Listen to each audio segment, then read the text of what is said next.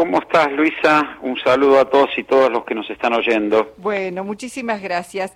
Bueno, eh, pensaba, eh, seguramente Cristina Fernández de Kirchner hace algún tipo de, referencia a los fundamentos del fallo que la condenan a la causa vialidad, pero por el título sobre lo que va a disertar, está claro que hay una enorme preocupación sobre la economía, Roberto, y bueno, hay algunas cosas que parecería que va despejando al menos momentáneamente el horizonte o nos dan un poco de oxígeno, como fue este canje de deuda. ¿Cómo lo, cómo lo estás viendo? Mirá, sí, eh, hay preocupación por la economía eh, por tres, tres, tres componentes, digamos. Uno, obviamente, el desastre que significó el gobierno de Macri. Dos, la pandemia que impacta. Y tres, algunos errores autoinfligidos o no forzados, como se dice ahora, en el manejo del sector externo. Yo creo que a partir de la llegada del actual equipo económico que lidera Sergio Massa, efectivamente se está aplicando un plan de estabilización que cuesta mucho, que va tratando de ordenar cosas que se desordenaron mucho. En el caso del canje de deuda, una primero una muy breve reflexión. Sí hablando de Macri. El gobierno de Macri nos dejó sin fuente de financiamiento internacional, ¿sí? O sea, agotó la capacidad de endeudarse en los él recibe un país desendeudado, el presidente Macri, agota la capacidad de endeudarse en los mercados internacionales en el 2016-2017 y luego agota la capacidad de recurrir al Fondo Monetario Internacional en el 2018-2019. Un récord para este liquidar fuentes de financiamiento. El gobierno, nuestro gobierno, el gobierno del Frente de Todos, se encuentra sin fuente de financiamiento externa y tiene que afrontar la pandemia. Con lo cual, tiene que recurrir a las fuentes de financiamiento locales. ¿Cuáles son las fuentes de financiamiento locales? Bueno, por un lado la emisión monetaria, para sostener hospitales y para sostener la actividad económica a través del IFE, el, ATP, en plena pandemia. No había otra fuente de financiamiento y construir un mercado de financiamiento en pesos donde el ahorro en pesos se vuelque a comprar títulos públicos que permitan transitar ese escenario. Quiero decir, el macrismo nos deja, a pesar de recibir un país desendeudado sin fuente de financiamiento externas, y el gobierno aborda la pandemia utilizando las fuentes de financiamiento locales, para los cuales es muy importante construir un mercado financiero o un mercado de deuda pública en pesos. Y en ese camino, el ordenamiento a través de un canje voluntario que eh, logra este, reprogramar vencimientos por creo que 423 billones de pesos, es un avance en esa dirección de consolidar esa única fuente de financiamiento que nos dejó el macrismo. Eso es lo primero que hay que leer. Eh, nos permite en el marco de un plan de estabilización, construir alternativas para sostener la actividad del Estado de un modo ordenado, de un modo eh, eh, que tampoco impacte sobre el resto de las variables, como puede ser el dólar, la tasa de interés y demás. Creo que en ese punto es un acierto. Creo que haber logrado un éxito en este canje de deuda, que es voluntario, consolida ese mercado. Ahora pregunto, perdóname, porque ahora ya están diciendo que un 64% no es un... Ex, digo, todo el tiempo están cascoteando, todo el tiempo están Pero, eh, Luisa, nos arruinaron, como yo te digo, la fuente de financiamiento externa en cuatro años. Reciben un país desendeudado y rompen todo con el mercado internacional, privado, 2016-2017 y después se chupan toda la plata que se le podía dar el Fondo Monetario en el 2018-2019 y encima la CUNSA, en su final de gestión, habla de reperfilar la deuda en pesos, o sea, de arruinar también la fuente de financiamiento en pesos, es un nivel de destrucción importante, por lo menos se podrían llamar a silencio. Sí, sí, pero no, está claro que lo que... Digo, por lo menos...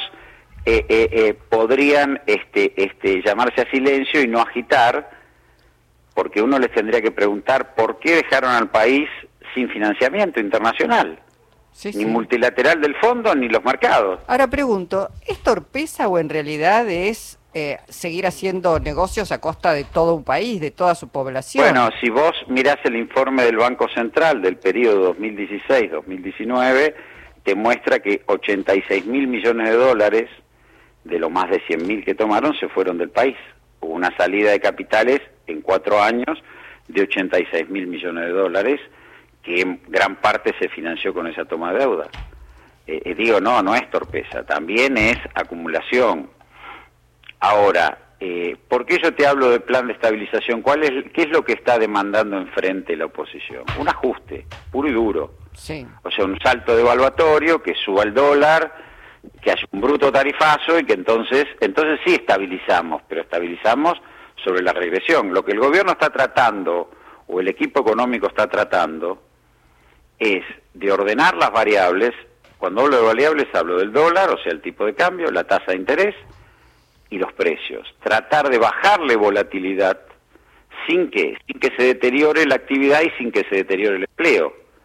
Porque si yo le pego un mazazo a la actividad, también voy a estabilizar. Ahora, a costa del desempleo y, otra, y otros problemas. Lo que se está procurando acá, en un esfuerzo grande y con cuidado, es ir buscando caminos de estabilización de las variables, que haya menos volatilidad en las variables, sin deteriorar actividad y empleo.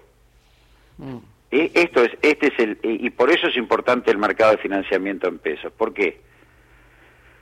Porque en la medida que esto avance, bueno, habrá menor emisión monetaria, habrá menos presión sobre el dólar, digo, eh, eh, eh, sobre ese camino trabaja y hacia dónde? Hacia, hacia un país que va camino a un cambio estructural, va hacia, hacia una transformación muy grande donde la energía va a dejar de ser un, un factor de restricción, de necesidad de importar, de presión, y se va a convertir en un factor de impulso, de motor porque la, producción de energía y gas está aumentando vertiginosamente y por eso avanzan las inversiones. Este es un tránsito que puede durar dos, tres años, no mucho, y vamos a estar en otro escenario. También por eso la oposición busca el desmadre. Claro. Porque va viendo que no, eh, también está viendo que se debilitan sus posibilidades electorales, que algo que querían ganado a mediados del año pasado, en la medida que el peronismo va reordenándose y va, va avanzando, eh, eh, eh, le, restringe esas posibilidades. Eso hay que leerlo también. Una más te hago, porque vinculado a, lo que tiene que ver con la estamos, economía. Estamos en el five o'clock tea, así que podemos charlar unos minutos. No, porque pensaba, digo, hay un tema que es el tema, digo, hay muchos temas que son centrales, que son este, nodales en, en la resolución y en la profundización de la democracia. Sin embargo, la, la, gran mayoría de los argentinos y argentinas siguen preocupados por la inflación, que es un tema. ¿Qué más se puede hacer? ¿Qué cosas no está haciendo el gobierno? ¿Cómo, digo, porque hay un tema, bueno, vos lo, lo habías planteado en algún momento, ese es un tema que necesita, pero es difícil bajar rápidamente la inflación, pero hay que hacerlo.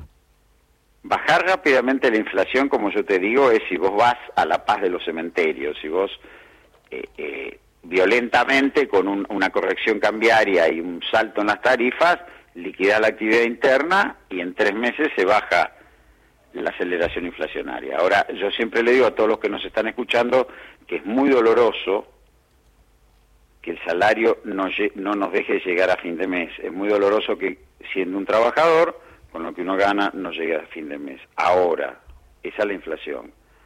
Ahora, un ajuste violento lo que provoca es desempleo y algo peor que no llegar a fin de mes con el salario es que el salario se convierta en cero, o sea que no haya salario, porque cuando hay desempleo no hay salario. Ese es el primer dato. Claro, bueno. El, segundo dato sí, sí, el gobierno, a mi juicio, y yo lo digo porque he estado y he discutido y en definitiva mi salida, y si vos lees la nota que yo presenté al momento de salir, dice eso, eh, tiene que tener una actitud mucho más dura con los monopolios.